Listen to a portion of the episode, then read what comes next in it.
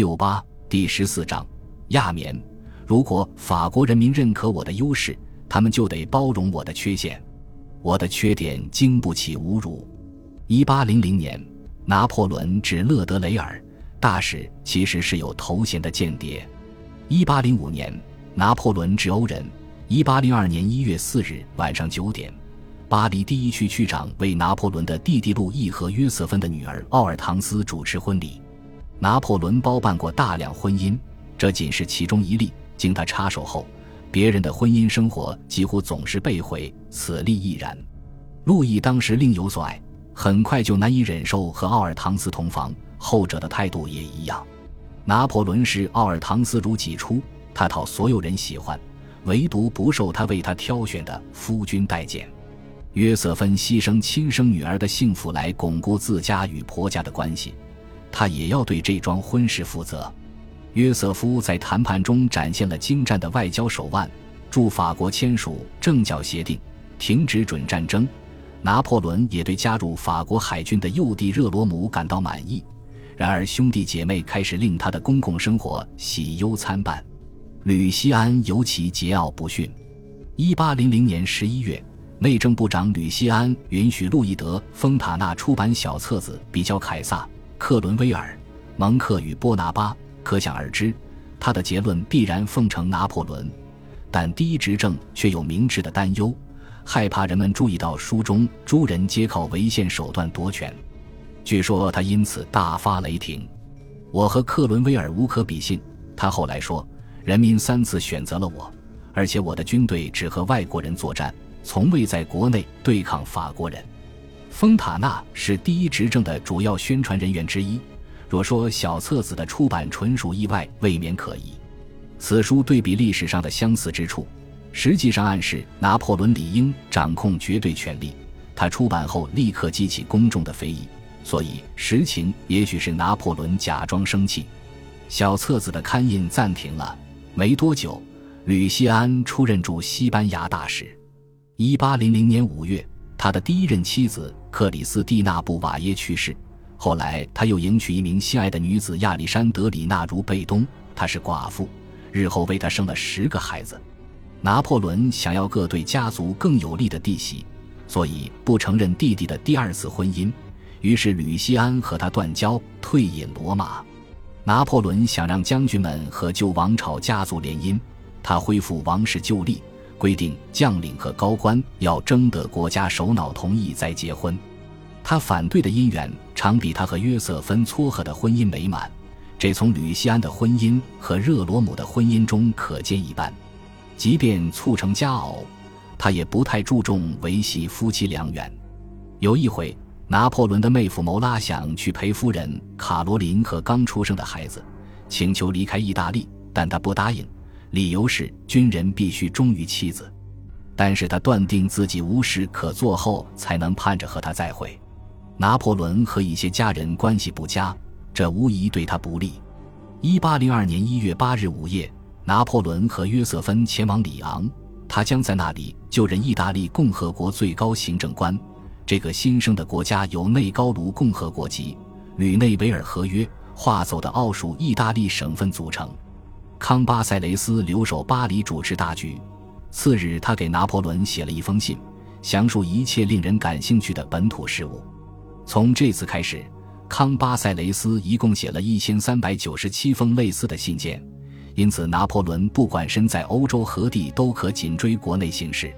他从一封早期信件中获知，巴黎大堂的中心食品市场已建设妥当。布鲁塞尔市市长为宽宥走私犯一事道歉。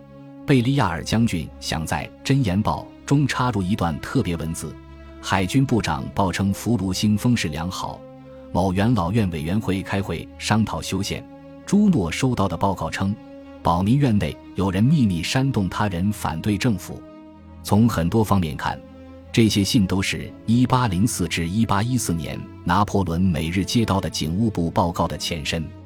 里昂会议持续两周，期间有大量聚会。游行、招待会与工厂视察。一月二十五日，拿破仑在百花广场检阅归来的埃及驻军，然后会谈的关键时刻来临。他在金安佩尔公立中学的前身耶稣会学院当选意大利共和国最高行政官。以弗朗切斯科·梅尔奇代里尔为首的三十人委员会向在场的四百五十名意大利代表提名拿破仑。为防任何人鲁莽的反对，他们话音刚落，小木锤就敲下。朱代表来自奥地利、皮埃蒙特、威尼斯和教皇国。梅尔奇蓄意使不和最大化。使反对可能性最小化，根据代表所属地区将他们分组。在法国，塔列朗也可以更好地监视代表们。对新生的意大利共和国来说，在法国成立是一个耻辱。但自从公元前五世纪罗马解体，这还是欧洲政治地图上首次出现“意大利”一词。拿破仑撰写的宪法根本没有体现大革命推崇的全面普选权，地主。神职人员、专业人员、学者与商人牢牢掌控选举权，他们组成选民团，选出立法机关成员。三月十八日，拿破仑返回巴黎，他在卢浮宫系上亚历山大大帝和尤利乌斯凯撒的勋章，还在国家图书馆把玩亨利四世的佩剑。与此同时，康巴塞雷斯发动和宪政变，用一纸元老院令肃清了立法院与保民院。这个机构太热衷于制造混乱了，没法和他共事。奔赴里昂前夕，拿破仑曾在参政院会议上如此评价保民院：被划为空想理论家和狂热共和党人的保民官遭到驱逐，包括谢尼埃、波努、邦雅曼康斯坦、前吉伦特党人马克西曼伊斯纳尔、政治经济学家夏尔加尼。反对拿破仑的自由派人士大多是启蒙思想家。如哲学家皮埃尔·卡巴尼斯、安托万·德斯蒂德特拉西、历史学教授兼编辑多米尼克·加拉、立宪派主教亨利·格雷瓜尔、作家皮埃尔·路易甘格内、律师政客让·德尼朗瑞奈伯爵。这些人尊崇已故的孔多塞侯爵，平日遵纪守法，从未策划暗杀。拿破仑有时也对他们下手，比如说，他撤销了法兰西学院的道德与政治科学学院。放逐康斯坦和德斯塔埃尔夫人，但是他很少干涉他所谓的城市之辈，除非能说动其为己效力，让德布里就同意担任杜省省长。拿破仑甚至把卡巴尼斯葬进先贤祠，让夏多布里昂当选法兰西学院院士。这显然说明，被他蔑称为空想理论家的人，在他眼中不构成严重的政治威胁。英法和谈几乎长达六个月。一八零二年三月二十五日，双方终于在亚眠市政厅签署合约。法国盟友西班牙与荷兰也是签约国。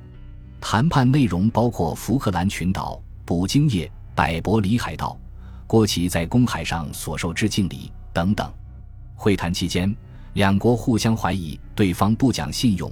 英国提出风波庞王公为马耳他圣约翰骑士团大头领，更是严重加深了信任危机。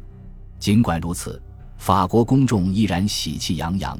他们绘制的彩色版画里有天使，还有带着月桂树叶的法国最大的评定者拿破仑半身像女体版，画上亦有题诗：“举世皆敬法兰西的英雄，他是战争之神，他是和平天使。”六月二十六日，拿破仑和土耳其人又签订了一份合约，把恰纳卡莱海峡纳入法国贸易线路。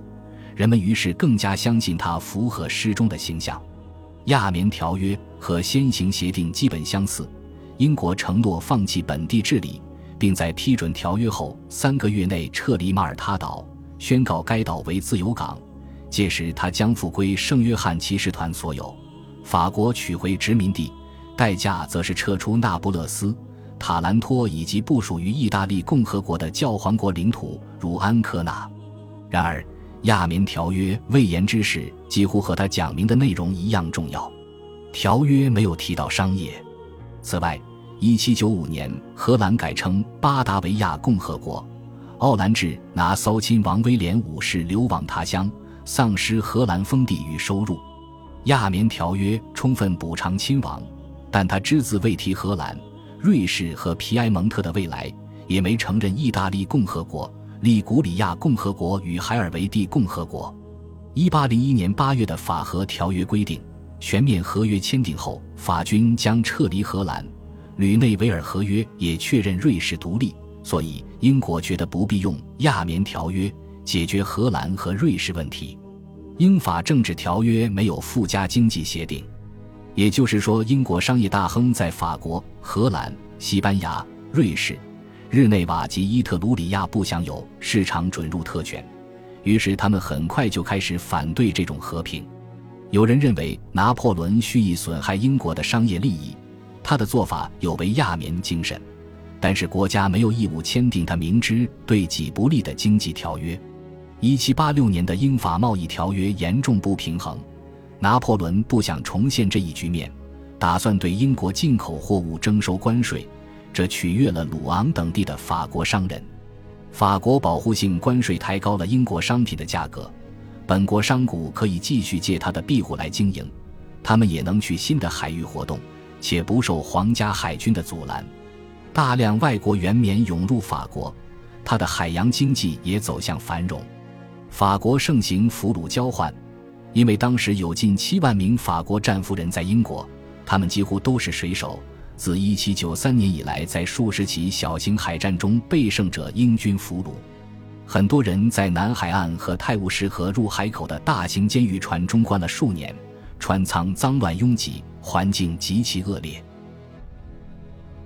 感谢您的收听，喜欢别忘了订阅加关注，主页有更多精彩内容。